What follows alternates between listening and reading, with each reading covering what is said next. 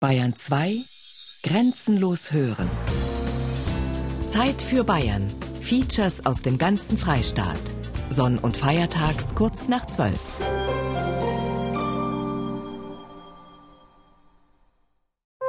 Bayern genießen.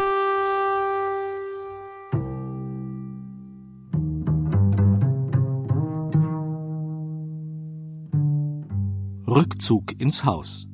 Bayern genießen im Dezember mit Gerald Huber.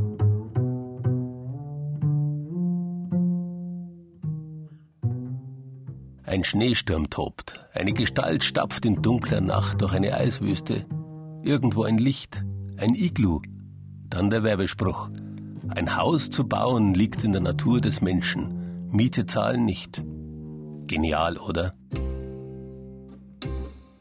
Jetzt, Anfang Dezember, geht's uns doch irgendwie allen so. Was gibt es Schöneres als die warme Stube? Ganz gleich, ob's draußen tatsächlich stürmt und schneit, ob uns eine nasse Nebelkälte in die Zehen schleicht oder bei schönem Wetter ein eisiger Ostwind Nasen und Ohren packt. Selbst die hartgesottensten Frischluftfanatiker genießen da die sicheren und vor allem warmen vier Wände. Und die haben tatsächlich jede Menge Genuss parat. Ausgefallene Genüsse zum Teil, die wir Ihnen in der kommenden knappen Stunde unterhaltsam präsentieren wollen. Gute Stube. Dichtung und Wahrheit über den Traumort der Bürgerlichkeit. Duft der Äpfel. Über die Kunst, gute Bratäpfel zu machen. Guter Ton. Die lebendige Tradition der Hausmusik. Theater im Wohnhaus, der Krimikeller im unterfränkischen Rotenfels. Schlaf der Tiere, Winterschlaf. Und ganz daheim, der lange Genuss des Gänsebratens. Freuen Sie sich wieder mit uns auf eine Stunde mit bayerischen Spezialitäten und Spezialitäten bei Bayern genießen.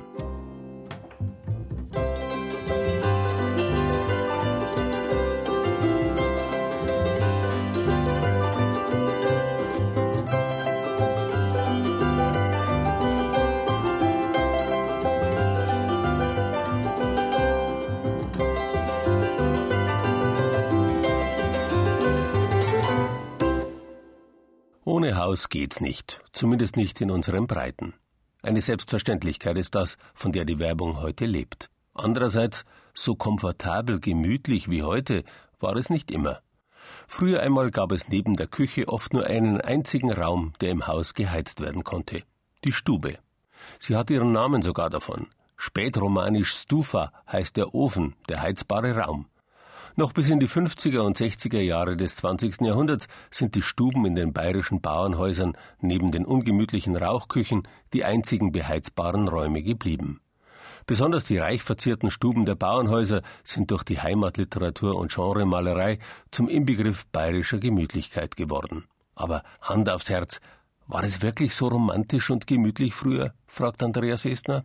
Wie ein Postkartenmotiv liegt der alte Bergbauernhof an der Straße, die sich von Fischbachau im Leitzachtal nach Birkenstein hinaufschlängelt. Seit rund 250 Jahren trotzt das Haus den schneereichen und kalten Wintern. Die dicken gekalkten Hauswände und der sonnengebräunte Blockbau im Obergeschoss strahlen Behaglichkeit und Wärme aus. Wir waren gerade das Eiche. Wir haben Sitzkirche gehabt und zwei Kalbe. Das halt umgegangen ist. Herunter ist alles Bummalmar und oben auf ist ein Block. Alois Bacher ist in dem Haus geboren und lebt dort seit fast 70 Jahren. Bauernhäuser wie das seine haben wegen ihrer malerischen Fassaden über Jahrhunderte Touristen ebenso zum Schwärmen gebracht wie Schriftsteller und Maler. Zum Schwärmen über Gemütlichkeit und Behaglichkeit. Ludwig Thoma etwa, er ließ sich am Tegernsee extra ein Bauernhaus nachbauen. Natürlich mit gemütlicher Bauernstube. So freut's mich erst, wenn's draußen schneit und wenn's der Sturm recht grimmig treibt, dass ich am Ufer hock. Es hört sich gut und gemütlich an, wie es draußen tut. Ja, pfeif nur schier und schüttel's Haus, mein lieber Wind. Ich geh nicht naus. Mich gefreit dei Wut. Ich los dazu und rauch mein Pfeif und hab meine Ruhe.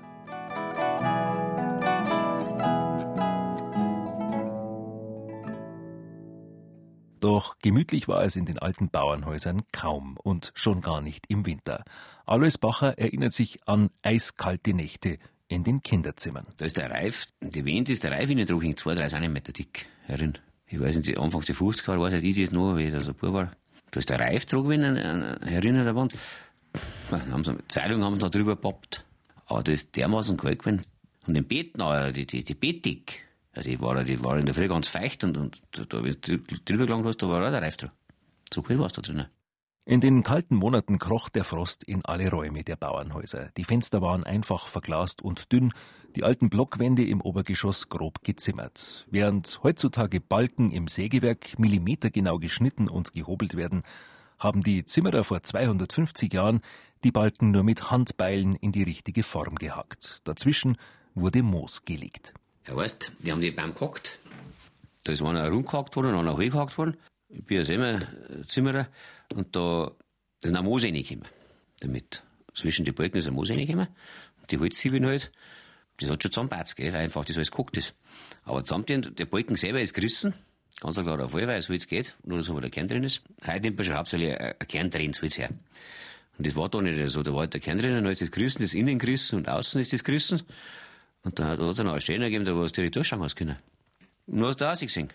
Und da hat es natürlich im Winter, kannst du dir vorstellen, was da los war, gell.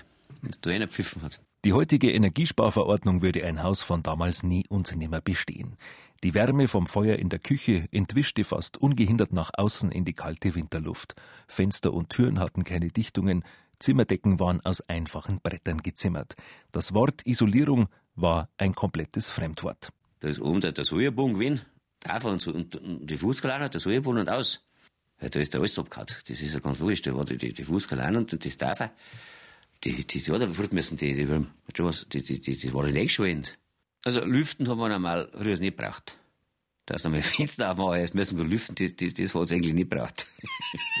oder, oder das Haustier, da hast du auch durchgesehen. Die einzigen beheizten Räume, sagt der Bacher Alois aus Birkenstein, waren die Rauchküche und die Stube. Die Spinnstubenromantik alter Erzählungen hat es deshalb wirklich gegeben. Denn nach Sonnenuntergang hat sich die ganze Familie samt Dienstboten in der Stube getroffen und sich im schummrigen Licht einer Petroleumfunzel am Kachelofen aufgewärmt. Über dem Ofen auf hölzernen Stangen trocknete dabei das hart gefrorene Arbeitsgewand. Da siehst du die Stangen um, schau hier. Da ist die Rostig drüber gekommen. Da die ganzen Schuhe, Gamaschen, Tanster. Das waren lauter so Kegel, die Hanster. Und alles drin los. Die, die Socken. Mei, mei, mei. Und die langen Hosen und die langen, dicken Unterhosen. Fünf Kinder, Tante von mir aus und wo der Mutter. Acht Leute in der Stunde.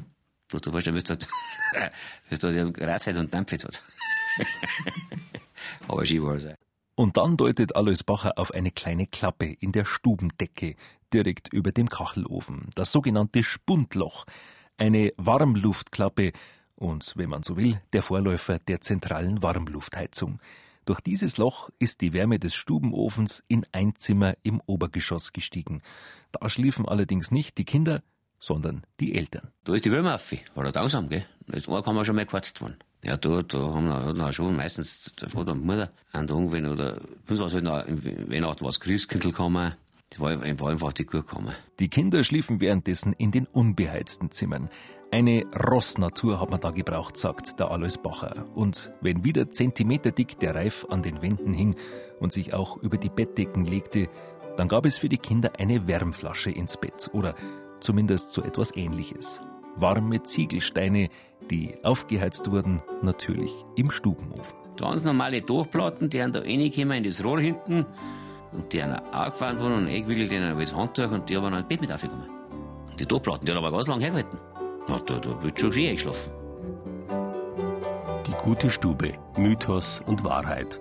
Zum Nachhören und Herunterladen wie immer auf unserer Internetseite www.bayern2.de-Zeit für Bayern.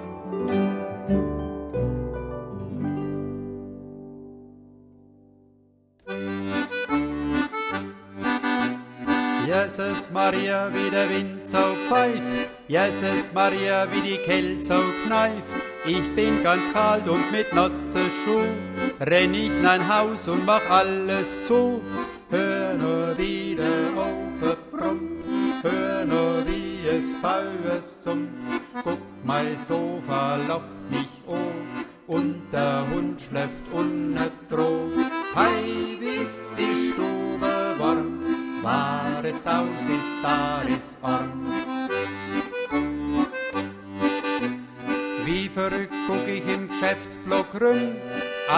alle Leute rennen mich bloß noch um und ich ha immer noch gar kein Geschenk.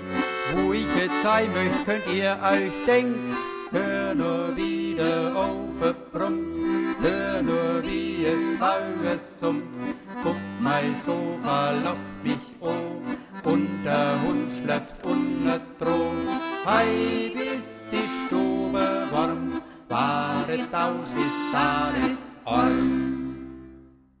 Antike und im Frühmittelalter gab es keine Stuben, nur Kemenaten.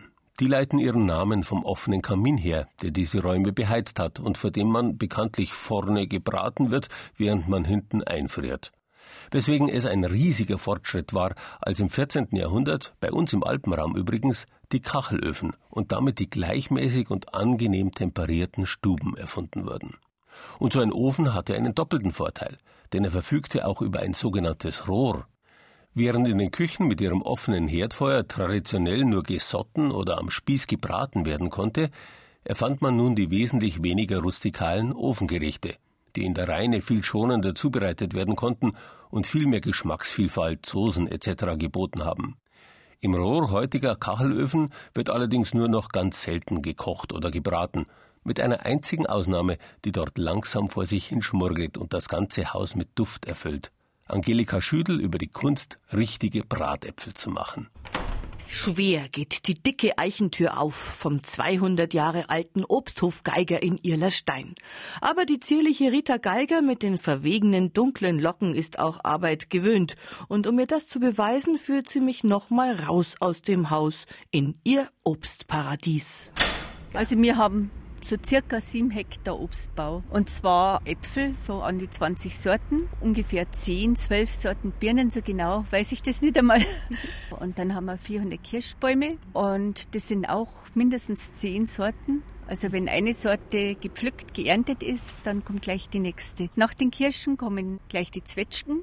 Da haben wir also ungefähr 400 Bäume. Und nach den Zwetschgen kommen die Aprikosen. Da haben wir auch circa 400 Bäume und fünf, sechs Sorten. Dann beginnt schon die Apfelernte eigentlich. Aber jetzt schnell wieder rein in die gute Stube. Es ist kalt und wir wollen ja Bratäpfel essen und studieren. In der großen Diele steht Geigertochter Angela, 15. Sie isst einen Apfel. Mag sie denn wirklich immer noch Äpfel? Ähm, schon, ja. Ist das freiwillig oder ist das jetzt für einen Rundfunk? nee, ich esse sogar freiwillig. Hand aufs Herz, weißt du jetzt, was du für einen Apfel da isst? Topas. Ich bin jeden Samstag auf dem Markt, also ich kenne mich schon aus. Findest du Topas am besten? Ähm, ja, es sind welche von den besten, finde ich. In der hypermodernen Küche von Traditionalistin Rita Geiger liegt schon ein verlockender Duft. Die Bratäpfel sind wohl schon fertig im Ofen. Aber stopp! Schluss mit der Gier. Vor dem Genuss kommt die gastronomische Theorie. Im Zentrum die beste Apfelsorte. Das ist ein altes Rezept, Bratapfel, und da hat man halt früher Boskop hergenommen. Aber man könnte theoretisch auch große Topas hernehmen, das wäre genauso gut. Boskop also. Aber warum? Der eignet sich sehr gut für Kuchen, für Strudel, für Bratapfel natürlich. Das ist die Konsistenz von dem Apfel, ist halt da sehr gut geeignet und ist ein säuerlicher Apfel mit einem besonderen Aroma. Zum Essen ist er nicht unbedingt geeignet. Ich sage immer, das ist ein Männerapfel, weil viele Männer Boskop mit ins Büro nehmen. Frauen weniger. Das ist einfach so. Auf dem Markt kommen die Männer, sagen sie wollen Boskop fürs Büro. Männer. Die unbekannten Wesen. Aber in jedem Fall gilt Bratapfelmäßig gesehen haben Boskop einen ganz entscheidenden Vorteil. Sie werden nicht matschig. Oder doch? Endlich öffnet Rita Geiger die Ofentür. Der Duft der Bratäpfel explodiert im Raum. Ihr Geheimnis? So. Also mm. die Zubereitung dauert höchstens eine halbe Stunde. Also ich habe da hier große Post gehabt und äh, da habe ich zunächst den Deckel abgeschnitten. Dann hat man mit einem spitzen Küchenmesser das Kernhaus herausgestochen. Man nimmt auch etwas von dem Fruchtfleisch mit. Damit eine schöne Höhle da ist und hernach auch Platz für die Füllung. Damit das Fruchtfleisch nicht braun wird innen, nimmt man zwei Esslöffel Zitrone und mischt es mit sauren Gelee, zum Beispiel Johannisbeergelee oder ja, Quittengelee oder Mai, was man halt so hat. Und streicht man innen in die Höhlen rein. Mit dem Pinsel? Ja, mit einem kleinen Löffel. Mhm. Streicht man das so rein. Und dann kommt man eigentlich schon zur Füllung. Und wie schaut die aus? Also man nimmt für die vier Äpfel jetzt einmal 150 Gramm Sahnequark und zwei Esslöffel Honig, ungefähr drei, vier Esslöffel gemahlene Mandeln oder zerkleinerte Mandeln, je nach Belieben. Ich habe jetzt Walnüsse genommen, weil wir die selber haben. Könnte auch Vanillinzucker mit hineintun. Ganz wichtig, zwei, drei Eigelb. Man könnte einen Esslöffel Rum reingeben. Ich habe natürlich Apfelbrand von uns selber hergenommen. Und das mischt man dann alles und gibt es in die Apfelhüllen hinein. Und jetzt werden die Äpfel dann in eine ausgebutterte Bratrein gegeben. Und die stellt man dann in den Backofen. Der ist auf 200 Grad vorgeheizt worden. Und da bleiben es dann ungefähr so 15 bis 20 Minuten und dann sind sie fertig. Und dann probieren wir es jetzt, ja, oder? dann probieren wir es, genau. mm. Mm. Ganz schlecht, oder? Nicht schlecht, nein. Mm. Also mit Schnaps schmeckt es besser als ohne, habe ich schon festgestellt. Und den probieren wir natürlich dann noch separat. Schließlich ist der Schnaps hausgemacht. Satt und glücklich breche ich auf, voll der reinsten Bratapfel-Zubereitungsvorsätze. Bevor mich Rita Geiger durch die schwere 200 Jahre Tür nach draußen entlässt, zeigt sie mir noch eine tellergroße Versteinerung mit zig Muscheln. Und vielleicht liegt ja da drin das Geheimnis der Geigerschen Bratäpfel. Die Äpfel schmecken bei uns so gut, weil wir eigentlich einen Jura-Boden haben. Also das heißt, vor einigen Millionen Jahren war da das Jurameer. Und Sie sehen ja hier die Versteinerungen. Das ist die Grundlage für die Äpfel. Das ist die Nahrung für die Äpfel.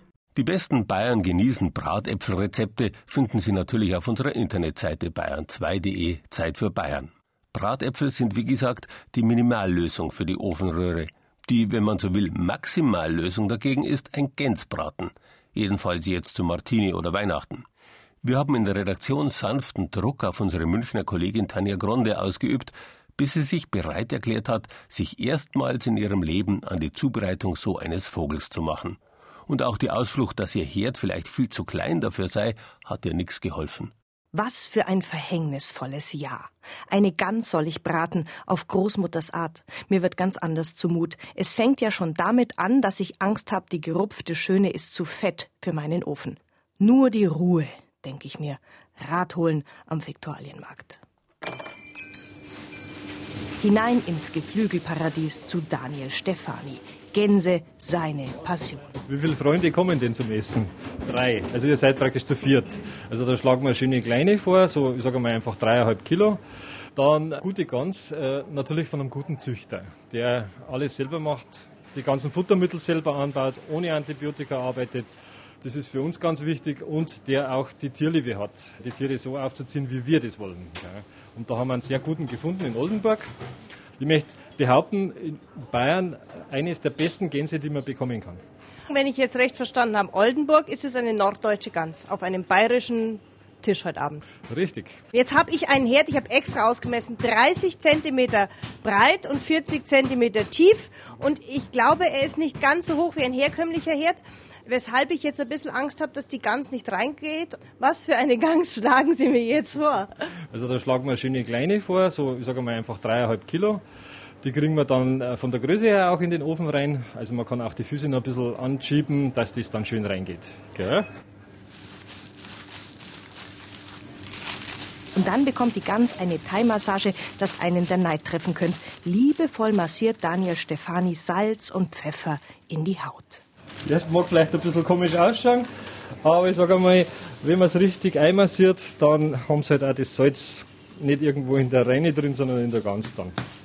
Und Rücken natürlich dann auch nicht vergessen, den auch mit Salzen und Pfeffern. Eigentlich immer einen Tag vorher machen, dass es wirklich schön durchziehen kann. Und dann braucht man danach also wirklich nicht mehr nachwürzen. So, fertig. Und so bepackt ziehen wir von dannen, Magdalena und ich, so habe ich die Gans genannt. Ich schlepp sie, das vier Kilo Viech, in der grünen Plastiktüte in den dritten Stock einer Münchner Altbauwohnung.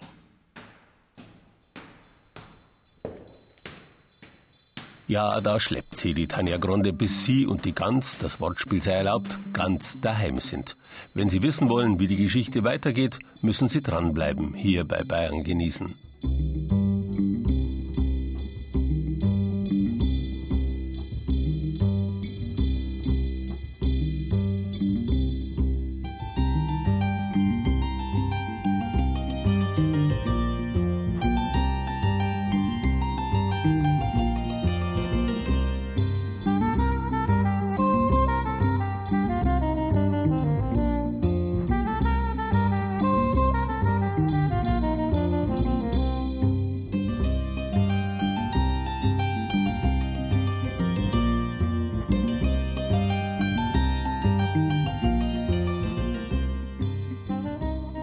Winterzeit ist seit uralten Zeiten Feierzeit. Die Stube ist warm und der Mensch hat wenig zu tun. Wenigstens war das früher zu agrarischen Zeiten so. Kein Wunder, wenn man da auf allerlei Zeitvertreib sind, aufs Erzählen von Geschichten beispielsweise, heiteren genauso wie gruseligen. Geschichten, die oftmals dann in theatralische Wirklichkeit umgesetzt wurden. Die diversen finsteren Rauhnachtsgestalten verdanken ihnen ihren Ursprung. Man kann auch aufs Basteln, aufs Schnitzen kommen. Spielzeug und Schmuck für den Christbaum kam früher aus alpenländischen oder fränkischen Bauern- und Handwerkerstuben. Oder man vertreibt sich die Zeit mit Musik, mit Hausmusik. Eine Gepflogenheit, die zumindest in manchen Häusern bis heute überlebt hat. Wenn man es darin zu einer gewissen Perfektion bringt, dann kann man damit auch vor anderen auftreten. Hausmusik von Haus zu Haus sozusagen. So praktiziert das zum Beispiel die Familie Ponader aus dem kleinen Ort Nagel im Fichtelgebirge. Für sie ist Hausmusik ein ganz spezielles Lebenselixier.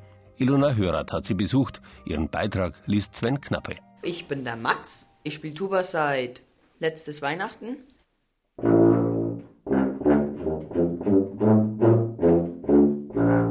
Hallo, ich bin der Philipp. Ich bin neun Jahre.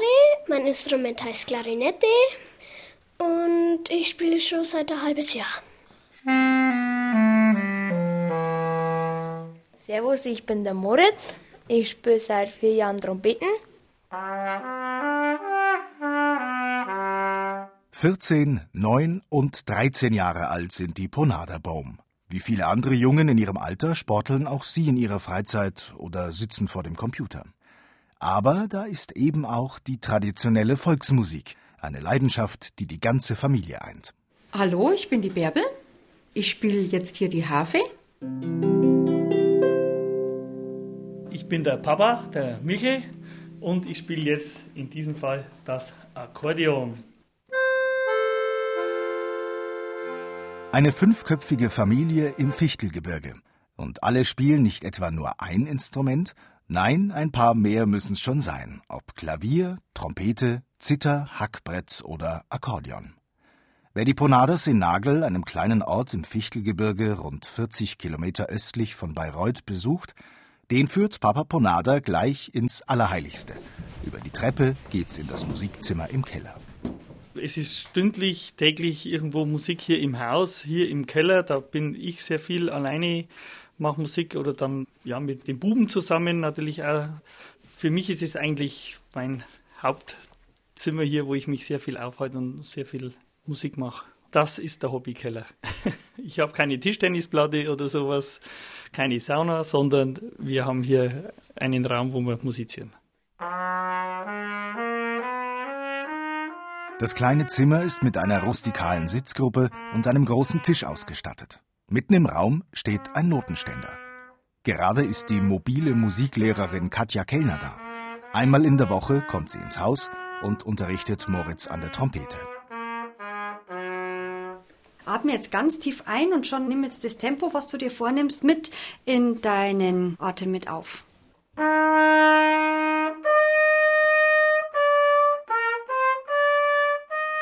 Der Moritz, der ist schon ein ganz großes Talent, finde ich. Er ist vor allen Dingen auch sehr motiviert und tut auch viel dafür. Er hat sich auch das Ziel gesetzt, irgendwann vielleicht mal die Trompete eventuell zu seinem Beruf auch zu machen und als Künstler da durch die Welt zu ziehen. Und er macht aber auch was dafür. Üben, üben und noch einmal üben. Das gilt für die ganze Familie. Mit dem Ergebnis sind die Musikanten zufrieden. Eins, zwei.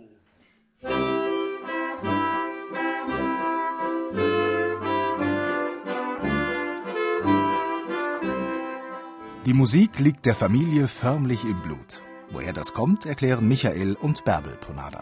Ich bin elterlicherseits vorbelastet. Meine Mutter hat gerne gesungen. Mein Vater hat auch Akkordeon gespielt und somit ist zu Hause immer Musik gemacht worden und ich war in frühen Jahren im Winsbacher Knabenchor, also habe schon immer gesungen und musiziert. Von klein auf war der Maxi an der Trompete und der Moritz am Tenorhorn. Und jetzt hat es eigentlich umgekehrt. Jetzt spielt der Moritz Trompete und der Maxi Tenorhorn und Tuba. Also die haben schon von klein auf, haben die schon, ich sage mal, ihr Goscherl an irgendein Instrument gehabt. Heute, einige Jahre später, punktet der 14-jährige Max im Freundeskreis durchaus mit seinem Hobby. Also die, die wo meine Freunde sind, die stehen dazu. Ich meine, warum soll es uncool sein? Also ich finde es ganz cool eigentlich. Vater Ponada weiß, dass der Spaß an der Sache nicht immer von alleine kommt. Man muss sie, wenn man sie dann natürlich auch zu einem Erfolg führen will, das kostet da irgendwo jedem auch immer wieder mal ein bisschen Überwindung und man muss sich auch erinnern, ja, sag ich mal, einen sanften, leichten Druck muss man ausüben und wenn sie dann den Erfolg sehen, dann haben sie ja wieder den Spaß und also das kommt ja dann auch wieder zurück. Sie lernen daraus, wenn sie Erfolg haben, dann irgendwann selber weiterzumachen. Der Familienterminkalender ist prall gefüllt mit Musik-, Schul- und Übungsterminen, mit Auftritten, zu denen die Ponadas regelmäßig eingeladen werden. Zeitmanagement ist gefragt. Wir ziehen alle zusammen an einen Strang, jeder weiß, was er zu tun hat zu Hause und nur so läuft die Sache. Wenn einer ausbricht, dann ist eigentlich der Chaos gegessen, gell? wenn einer dann nicht mehr mitmacht. Aber wir machen das ja gerne und es werden Aufgaben verteilt. Also äh, der Kleine macht äh, Spülmaschine, die Großen müssen das Holz reintragen, einer geht dann mit dem Hund. Wieder Ruhe und vor allem ihr Glück finden sie aber erst richtig beim gemeinsamen Musizieren. Ja, wenn ich einfach mit meinen Kindern, äh, wenn ich sage, komm Moritz, jetzt spielst du mal mit, mit der Quetschen und ich begleite dich dazu. Und dann spielen wir einfach und dann kommt auf einmal der Maxi dazu und setzt sich ans Klavier und dann geht's rund. dann wird musiziert oder, oder die zwei musizieren dann einfach und ja, es ist dann einfach schön. Bayern genießen. Das Zeit für Bayern Magazin. Jeden ersten Sonntag im Monat. Auf Bayern 2.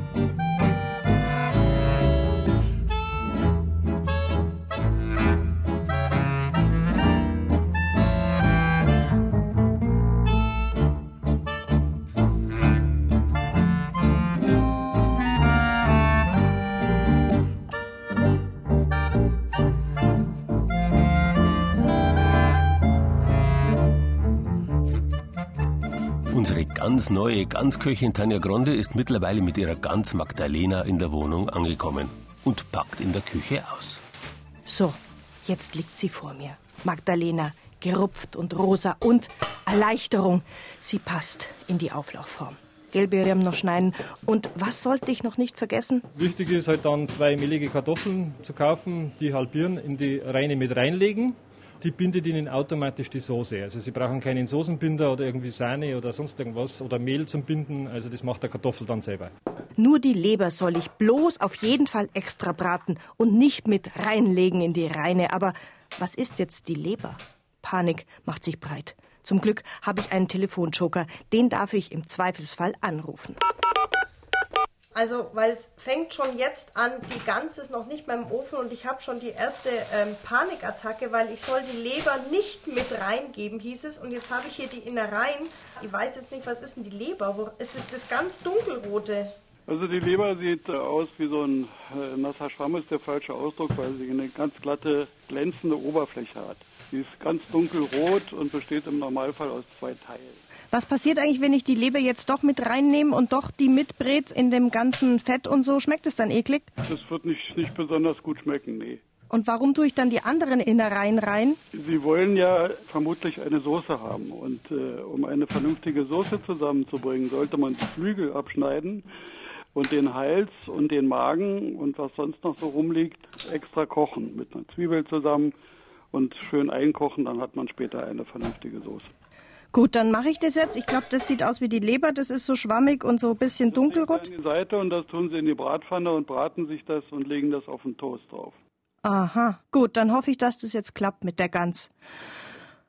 Ich danke Ihnen vielmals für den Rat und ja, schönen Tag noch, gell? Danke gleichfalls und viel Spaß bei der Gans.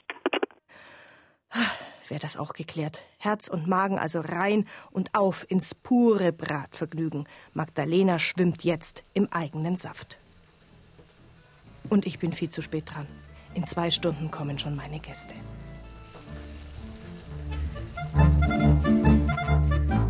Wie es weitergeht, erfahren Sie gleich nach dem nächsten Beitrag.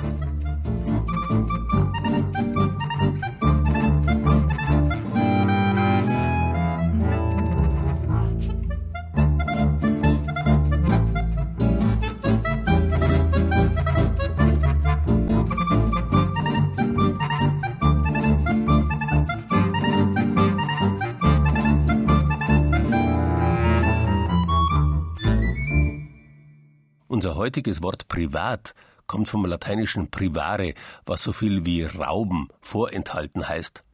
Wir bezeichnen unsere Wohnung als privat. Auch das war in früheren Zeiten anders. In der arbeitsarmen Feierzeit des Winters besuchte man sich regelmäßig und ohne förmliche Anmeldung gegenseitig in den Spinnstuben, um sich Geschichten zu erzählen oder um zu musizieren. Was in zentral geheizten Räumen heute dagegen oft genug stattfindet, ist etwas, das man neudeutsch Cocooning nennt, also sich einspinnen wie in einen Kokon. Rückzug ins Haus eben. Man richtet sich sein Zuhause ganz nach seinen Wünschen, um es sich gemütlich zu machen. Für sich ganz allein. Auf der Couch. Da ist der Michael Franz aus Rotenfels in Unterfranken aber ein ganz anderer Typ. Um sich richtig wohl zu fühlen in seinem Haus, hat sich der 43-Jährige ein eigenes Theater eingebaut. Klaus Rüfer hat den Rotenfelser Krimikeller besucht. Also das war im Grunde so der Tenor. Der hat sie nicht mehr alle, aber pff, der zieht es tatsächlich durch. Michael Franz ist vieles, nur nicht durchgeknallt. Von Beruf ist er Internetjournalist, von Berufung her ambitionierter Amateurschauspieler und er ist wohl auch recht zielstrebig. Wenn sich bei mir irgendwie so eine Idee festgesetzt hat, dann muss das auch irgendwie äh, umgesetzt werden. Die Idee war nicht weniger als die, ein eigenes Theater zu besitzen. Da es nun aber A. recht selten Theater zu kaufen gibt und B. Michael Franz zwar, wie gesagt, vieles ist, aber leider kein Millionär, musste er einen anderen Weg gehen, um an eine eigene Bühne zu kommen. Zuerst hatte ich unsere alte Scheune, die hier ganz in der Nähe ist, im Blick, aber das wäre dann zu teuer gewesen, das umzubauen und dann wollte ich oben einen Dachboden wollte ich umbauen, aber das wäre auch kompliziert gewesen und das naheliegendste, da kam ich dann eigentlich zum Schluss drauf, hier im Gewölbekeller mit dem benachbarten Kuhstall und dem Runkelrübenkeller, auf das naheliegendste kam ich dann eigentlich erst ganz zum Schluss. Oh, oh, oh. Wer wagt es, meine heilige Ruhe zu stören? Unheimlich geht es jetzt im ehemaligen Mostkeller zu. Aus dem alten Gewölbe ist tatsächlich ein Theater geworden mit 90 Sitzplätzen. Wir haben immer eine Leiche im Keller, so das Motto der Bühne. Sie hat sich ausschließlich auf Kriminalgeschichten spezialisiert. Und wer mir mein rechtmäßiges Eigentum wegnehmen will, ist des Todes. Rückblende. Vor ziemlich genau einem Jahr agierten noch keine Schauspieler im Keller, sondern Handwerker. Die Premiere des ersten Theaterstücks schon im Nacken, müssen alle mit anpacken. Man muss jede Minute nutzen. Michael Franz baut sich seinen Traum, sein Theater. Und er weiß, was er damit verlangt, von sich und den anderen. Es ist im Familienbesitz. Ich denke, anders wäre das auch nicht möglich, wenn man dann auch noch irgendwie Miete zahlen müsste. Ja, und so hat sich das ganz gut ergeben. Ja, die Familie, wenn's die nicht gäbe. Schwester Margarete steht mitten im staubigen Rohbau und denkt an die Anfänge zurück. Naja, im ersten Moment waren wir ein bisschen geschockt. Aber da wir Vertrauen zu unserem Bruder haben, waren wir dann relativ schnell dabei. Ideen haben ist leichter, als sie tatsächlich umzusetzen. Vertrauen alleine genügt da nicht. Gerade in alten Gemäuern braucht es Fachleute. Für Architekt Bernhard Straub gibt es mehr als einmal harte Nüsse zu knacken. Beim Abgraben hat man natürlich festgestellt, dass die Gewölbewände nicht alle sehr tief gegründet sind, sondern teilweise zwar mal auf dem Fels stehen und teilweise auch nur, wie das halt früher so war, man hat halt irgendwann gedacht, so, das wird schon halten. Ne? Wenn man dann anfängt und gräbt da im Erdreich rum, dann wird das Ganze natürlich schon ein bisschen heikel. Überhaupt, lange Zeit sieht es hier natürlich so gar nicht nach Theater aus. Das Gewölbe ist seit vielen Jahren ungenutzt und genau diesen maroden Charme verströmte der dunkle Raum auch, erinnert sich Michael Franz Cousine Gisela Albert. Gruselig. nee, also das war dieses Schmuddelige. Und da war am Anfang, weiß ich noch ganz genau, da war eine Spinnwebe von oben bis runter gehängt. Man musste immer aufpassen, dass man am Anfang immer außer rum rennt. Also von dem her hat es schon so wirklich so einen alten Keller, muffig, modrig. Also so hat es schon den Charakter gehabt. Hallo? Sind Sie tot? Gut ein Jahr später ist es nun gar nicht mehr muffig im Krimi-Keller, sondern mörderisch. Kein Bühnenstück ohne Leiche und der Raum tut das Übrige. Nach intensiver Behandlung mit dem Sandstrahlgerät leuchtet der rote Buntsandstein der Kellerwände geradezu. Der einstige Lehmboden ist mit massiven Steinplatten belegt und das Tonnengewölbe wird mit modernster Lichttechnik harmonisch in Szene gesetzt. Viermal pro Woche ist Theater, viel los also im Hause Franz. Schwester Barbara, die bei den Aufführungen mit anpackt und auch mit Bruder Michael im Haus wohnt, sieht es zwiespältig. Die Privatsphäre, die ist schon deutlich eingeschränkt. Also man ist immer umgeben. Äh, manchmal denke ich, das ist wie täglich Tag der offenen Tür. Ne? Also ständig ist irgendjemand da oder will was oder das Telefon oder man ist so nie ganz für sich ist äh, ein bisschen nachteilig schon dran, ja. Aber im Prinzip eigentlich positiv, dass das Haus irgendwo genutzt wird. Wenn was einfach nicht bewohnt oder belebt ist, dann ist das nicht so gut für so ein altes Gebäude. Könntest du dir vorstellen, dass der Gottfried nach seinem Ableben nicht so die ganz ewige Ruhe gefunden hat, die er hätte finden sollen? Auf der Bühne geht unterdessen der Spuk und die Mördersuche weiter. Und das Publikum es liebt es, das Stück und den alten Mostkeller. Es fasziniert mich, dass man das wirklich so toll hingekriegt hat. Ja, es ist was Urtümliches, ne? es ist äh, Uriges. Das ist richtig gemütlich, das ist heimelig. Ich finde es sehr schön so.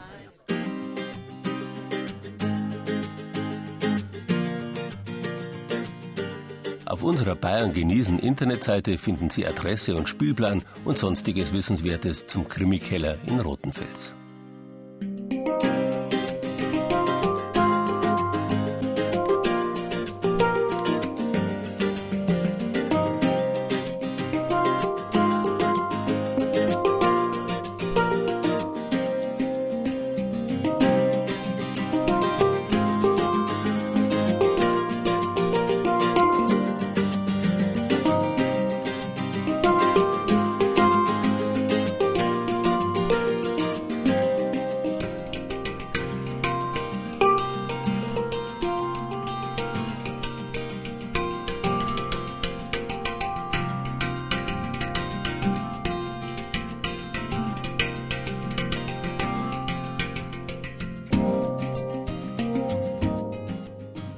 Langen Tag im Haus können wir demjenigen versprechen, der sich in diesen Tagen an einen richtigen Feiertagsbraten macht, wie das Tanja Gronde tut. Sie macht für uns ja die erste Gans ihres Lebens. Wie es ihr wohl geht? Magdalena brät und brät. Erst eine halbe Stunde auf der Bauchseite, dann habe ich sie umgedreht. Oh mein Gott, die sind noch komplett roh.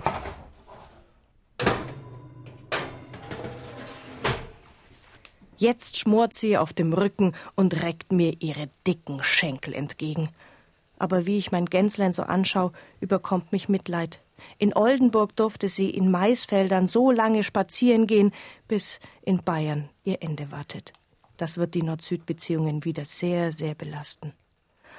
Langsam wird mir das Warten fad. 18.45 Uhr, hab schon dreimal die Gans bestrichen. Froh bin ich über meine geliehenen Werkzeuge, Silikon, Backpinsel und das Fleischthermometer. Kerntemperatur momentan 60 Grad. Na, das kann dauern. Rezepte lesen gegen die Langeweile. Der Schubeck füllt die Gans ja mit Brezenstangen, das altbayerische Kochbuch nur mit einem Strauß Beifuß. Bei mir brät die Gans langsam und pur und das ist auch gut so. Füllen tue ich die Gans also nur zur Kirchweih, maximal noch zu Martini, weil danach werden die Gänse ein bisschen fetter und dann kann es passieren, dass die Fülle eher fertig ist wie die Gans, dann drückt die Fülle nach außen und die Gans äh, wird unter Umständen zäh. 19.30 Uhr. Die Wohnung ist jetzt picobello geputzt, wozu so ein langsames Abendmahl gut sein kann. Magdalena wird auch langsam braun und es riecht auch zum ersten Mal nach Gans und nicht nach verbrannt. Allerdings die ganze Wohnung, nicht nur die Küche.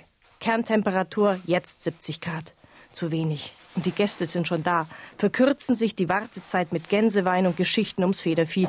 Eva rezitiert aus Janoschs Gänseoper. Ein alter Fuchs im Wald hatte Lust auf Gänsebraten. Da muss ich wohl den weiten Weg ins Dorf gehen, sagte er, und mir ein Gänslein fangen. Denn wie sagt die alte Bauernregel doch, willst du am Gänslein dich erfreuen, darfst du den weiten Weg nicht scheuen. Währenddessen nimmt mein Tischherr die Sache selbst in die Hand und versetzt einfach die Magdalena nach oben in den Ofen. Und fast wäre sie verbrannt. Geduld und Gans sind eben eins. Und im Esszimmer endet die Gänseoper. Abendrot, Abendrot, der Fuchs, der Lump ist mausetot. Wollte sich ein Gänslein fangen, ist ins Gänsedorf gegangen. Abendrot, der Fuchs ist tot. Nochmal das Thermometer der Gans in die Brust gesteckt. 90 Grad. Dazu die braun-rösche Kruste. Ich erkläre Magdalena jetzt für servierfertig. Tanja Gronde, ihre Gäste und ihre Gans. Den letzten Teil dieses Dramoletts in vier Akten hören Sie in wenigen Minuten.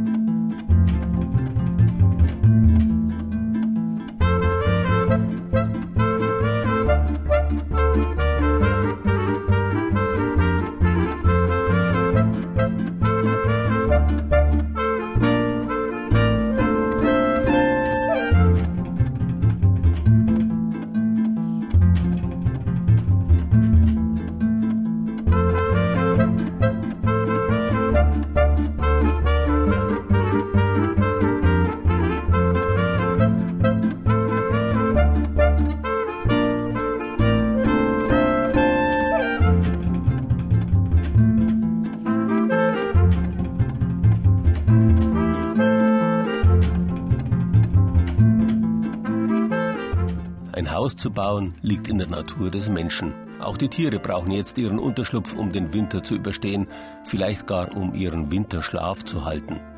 Was der Schnecke ihr transportables Haus ist, das ist dem Igel sein Laubhaufen oder dem Murmeltier sein Bau. Aber wie überwintern Tiere, die kein schützendes Dach über dem Kopf haben?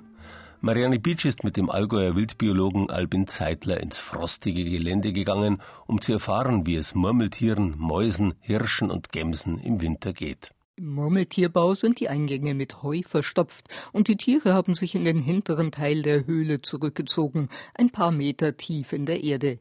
Sie schlafen längst wie die Murmeltiere. Also Augen zu im Oktober und Augen auf erst wieder im April? Also ganz so, wie dieser Spruch lautet, ist es bei denen natürlich nicht. Erklärt der Allgäuer Wildbiologe Albin Zeitler. Die haben durchaus die Möglichkeit, sich auch wieder wach zu machen. Einmal aus Gründen des Stoffwechsels. Wir müssen hin und wieder aufwärmen und äh, Stoffwechselendprodukte loswerden. Und zum anderen ist es natürlich so, dass die in, nennen wir es mal, vollständigen Naturlandschaften auch einem Beutegreifer ausgesetzt sind, dem Bären. Und der Bär schläft nicht so lange wie die Murmeltiere. Auch schlafende Murmeltiere haben einen siebenten Sinn und merken, wenn sich im Spätherbst oder Frühjahr ein Bär am Bau zu schaffen macht. Aber das Aufwachen dauert an die fünf Stunden. Zum Glück braucht auch der Bär ein paar Stunden, bis er sich zum Winterbau vorgegraben hat. Wenn die Flucht gelingt, brauchen die Murmeltiere Pflanzen mit wintergrünen Blättern, also sozusagen mit eingelagertem Frostschutzmittel. Und die sind möglicherweise durch den Klimawandel bedroht. Aber der schlimmste Feind ist wieder einmal der Mensch. Murmeltiere sind ziemlich abhängig von ihrem großen wärmenden Ofen. Das heißt, die Wärmeregulation läuft über eine Gruppe von Tieren, die aneinander sich schmiegen und damit einen größeren Wärmekörper bilden. Wenn jetzt zum Beispiel im Zusammenhang mit Jagd der große dicke Bär erlegt wird, so nennt man ein männliches Tier, dann kann es das sein, dass die Wärmeregulation nicht mehr ausreicht, weil die kleineren Körper einfach von der Wärmeabstrahlung ein bisschen empfindlicher sind. Dass eben dann eine Familie, die den Warmofen nicht mehr hat, durchaus zugrunde gehen kann. Bei uns ist der Abschuss verboten, aber in anderen Alpenländern sind die fetten Murmelbeeren eine begehrte Beute. Murmeltierfett wird teuer bezahlt. Murmel oder Mäuse brauchen das Erdloch oder zumindest eine schützende Schneedecke, um den Winter zu überleben. Die kleinen Körper würden zu schnell auskühlen. Erst ab etwa fünf Kilo Körpergewicht kann ein Säugetier über dem Schnee leben. Der Hirsch kann sich keinen Iglu bauen, aber er zieht sich in ein Holzhaus zurück. Das ist auf jeden Fall so, dass die Tiere zum Beispiel auch bei einem schlechteren Wetter in einem raumen Altholz einen ähnlichen Effekt haben da drinnen, dass es wesentlich wärmer ist als auf der Freifläche, dass im Altholz ein, ein Temperaturunterschied von drei, vier, fünf Grad gegenüber der Abstrahlung der offenen Alpfläche ist und dann bleiben die natürlich da drinnen. Auch das Wild fährt im Winter den Stoffwechsel auf Sparflamme zurück und wenn möglich wird Sonnenenergie getankt. Auf dem Südhang kann sich das Tier über den Tag aufwärmen, es sitzt in der Sonne. Ein Gems zum Beispiel hat ein schwarzes Fell und in dieses schwarze Fell absorbiert sehr viel Wärme, kann also da ohne weiteres mit einem sehr, sehr geringen Energieverbrauch in der Sonne zubringen.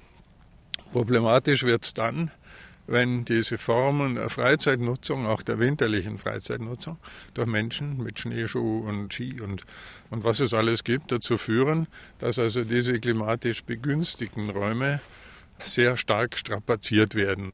Wir stehen bei diesem Interview in einem frostigen Nordhang und frieren und würden doch lieber am warmen Südhang Brotzeit machen. Aber Wildspuren signalisieren, bitte einen Bogen. Die Projekte Respektiere deine Grenzen und Skibergsteigen umweltfreundlich bitten Wanderer, Schneeschuh- und Skitourengeher um Rücksicht. Beim Aufstieg sind wir ins Schwitzen gekommen und das zeigt, der Mensch ist für den Winter schlecht gerüstet. Das ist also ein ganz interessanter Aspekt. Wir sind ja gerade das Gegenteil von Kälte angepassten Tieren. Menschen sind ja große Schwitzer. Und Schwitzen ist das Allerschlimmste, was einem Tier im Winter passieren kann. Das ist so bei der Anpassung der Tiere, aber das ist also bei Menschen, die müssen dauernd ihr Gewand wechseln, Unterhemd ausziehen und dies und jenes, um dann wieder trocken zu sein. Der Mensch hat sich im Laufe der Entwicklung an die Wärme angepasst, erklärt der Wildbiologe Albin Zeitler. Wir halten keinen Winterschlaf, aber wir ziehen uns gern ins warme Haus zurück.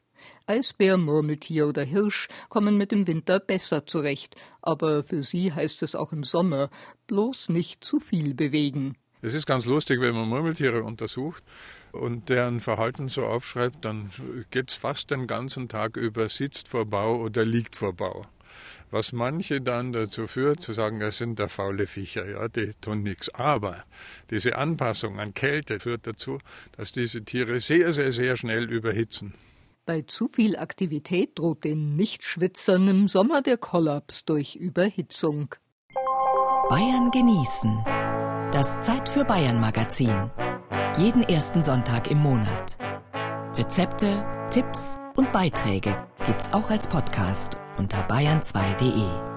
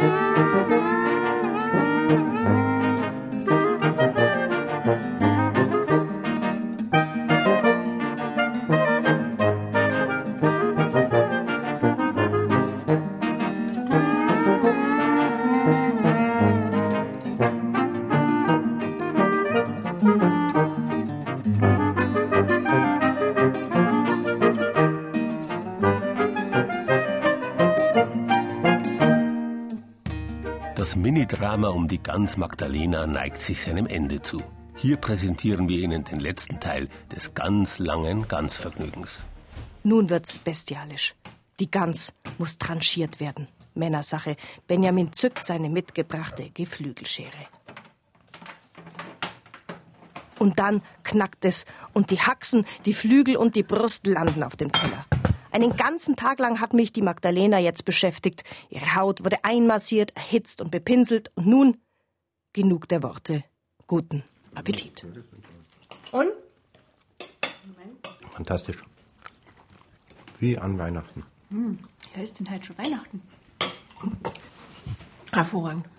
Das ganz lange häusliche Vergnügen, eine Gans zu braten. Tanja Gronde hat uns bei ihrem ersten Mal dabei sein lassen. Das Rezept zu diesem Erstlingswerk finden Sie wie immer auf unserer Internetseite bayern2.de Zeit für Bayern.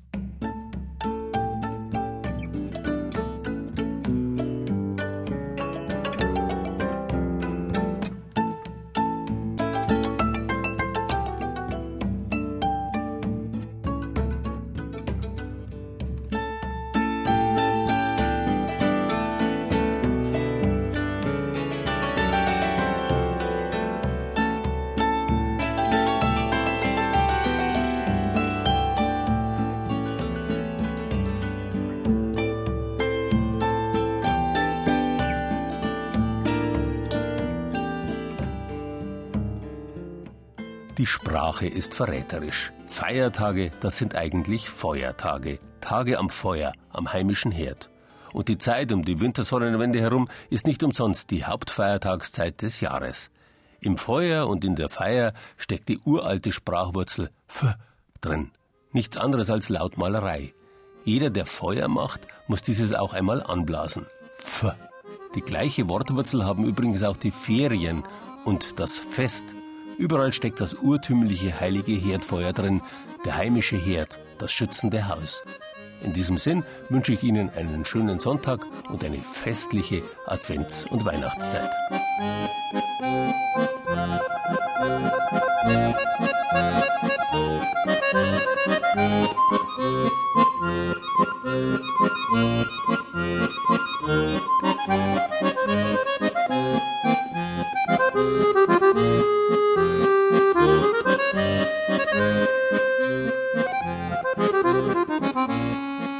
Rückzug ins Haus.